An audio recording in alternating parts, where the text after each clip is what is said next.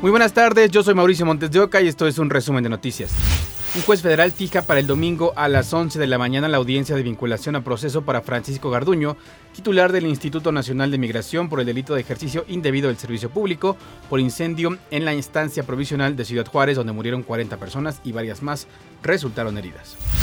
Policías de la Ciudad de México detuvieron de nuevo a Alberto Rodríguez, alias El Virus, identificado como líder de un grupo delictivo vinculado con homicidios y narcomenudeo en colonias de la alcaldía Azcapotzalco.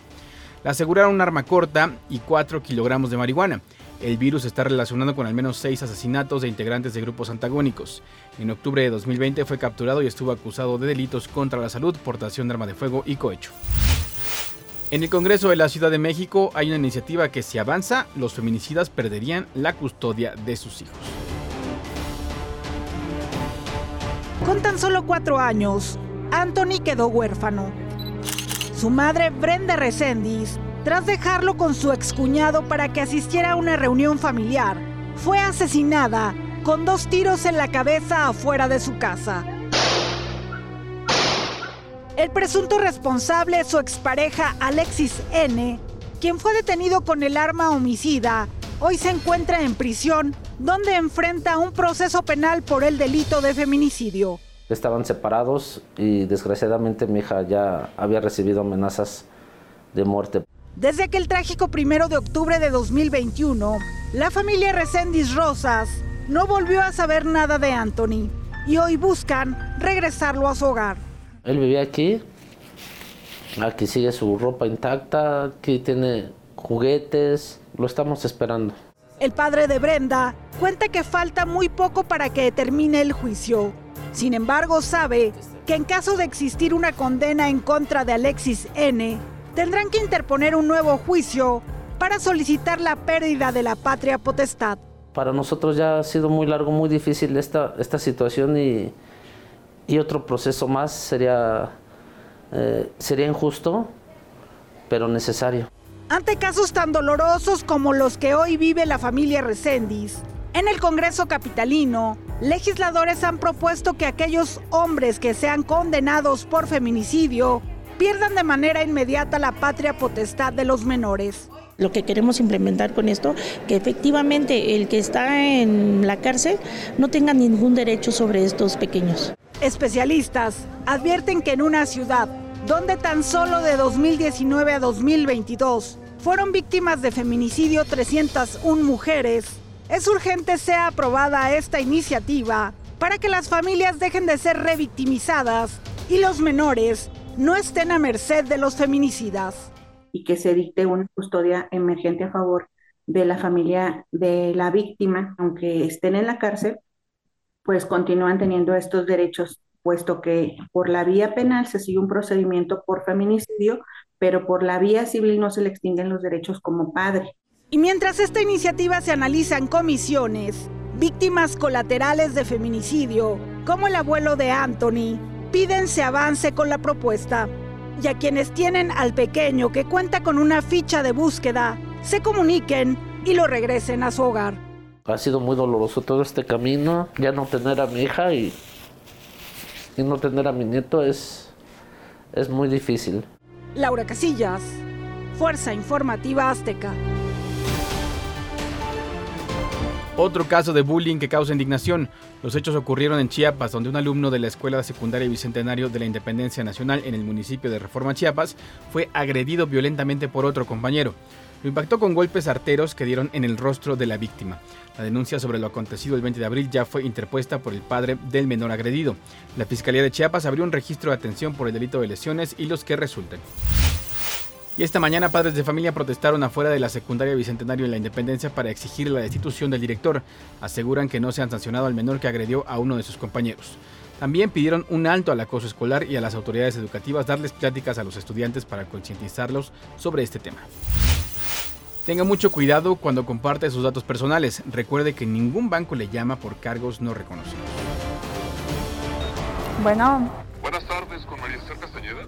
Sí, a sus órdenes. ¿Cómo se encuentra el día de hoy? Eh, muy bien, gracias. Detectamos dos compras electrónicas con su tarjeta, una por 1.600 pesos y otra por 4.200. ¿Reconoce usted esas transacciones? Este, no, no, no las reconozco. Ok, entonces Entonces vamos a hacer el siguiente procedimiento.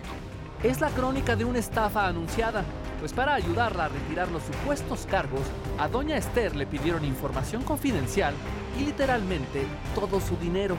Me dijeron, este, mire, va a tener que este, mandar este dinero, le vamos a dar un número de cuenta, con este se va a presentar a, a tal sucursal, este, con ese ejecutivo y con ese posteriormente cuando haga la transferencia este, eh, le vamos a dar su número. Se trata del phishing, una modalidad de engaño vía telefónica en la que argumentan que su cuenta ha sido vulnerada y necesita proteger su dinero con otra cuenta. Estafa en la que doña Esther no cayó porque dudó y llamó a su banco, pero Mauricio sí. En esa ocasión pues a mí me, agarraron en curva, pero eh, afortunadamente yo no transferí todo lo que tenía. ¿no? Este, no era mucho, pero sí logré transferir algo este, precisamente por la desconfianza que tenía en el momento de, de la llamada. Te echan un rollo y te convencen. Y te dicen que van a abrir una nueva cuenta, te dan el número de cuenta y te hacen transferir tu dinero a esa, numa- esa nueva cuenta que les llaman cuenta mula o cuenta puente, ¿no? Por ello, expertos insisten en nunca dar datos personales ni tampoco dejarse presionar por una vigencia de tiempo para realizar la supuesta cancelación. Ahí hemos tenido un incremento de este eh, en febrero, este, con relación a febrero del año anterior, del 88%. Y este, hubo un incremento del 12% al cierre de, de 2022. Tuvimos 27.373 reclamaciones contra 24.442 reclamaciones que hubo en 2021.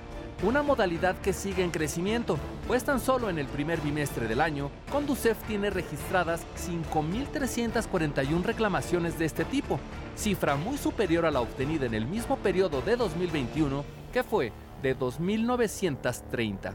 Enrique Pardo Genis, Fuerza Informativa Azteca.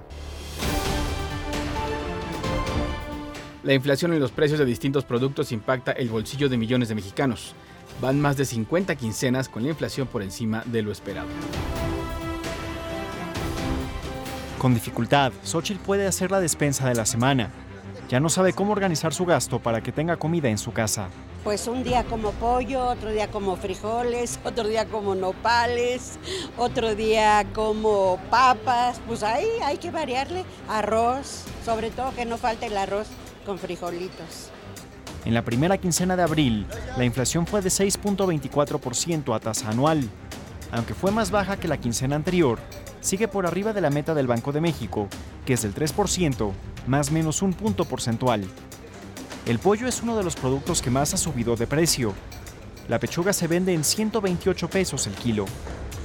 Pues hasta ahorita está algo caro el pollo, la verdad, este, más porque dicen que hay escasez de pollo y cuando se escasa pues elevan los precios. También la carne de res. El kilo de bistec se vende hasta en 200 pesos. El mes pasado estaba en 180. Pero la carne de puerco bajó de precio, de 130 a 100 pesos el kilo. Ya sea costilla, bistec, maciza. Y el bistec de res está a 195. Ahorita la carne de puerco se ha estado vendiendo muy bien. En frutas y verduras, lo que más ha subido es el plátano, que se vende en 28 pesos el kilo, la piña en 40 pesos la pieza y el limón subió de 36 a 50 pesos el kilo.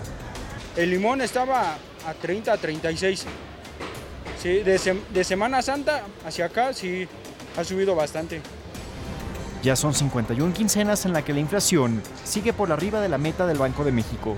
Para ADN 40, Hugo Vela, Fuerza Informativa Azteca. Hasta aquí las noticias del momento en este podcast informativo de ADN 40. Yo soy Mauricio Montes de Oca y nos escuchamos en ADN 40 Radio.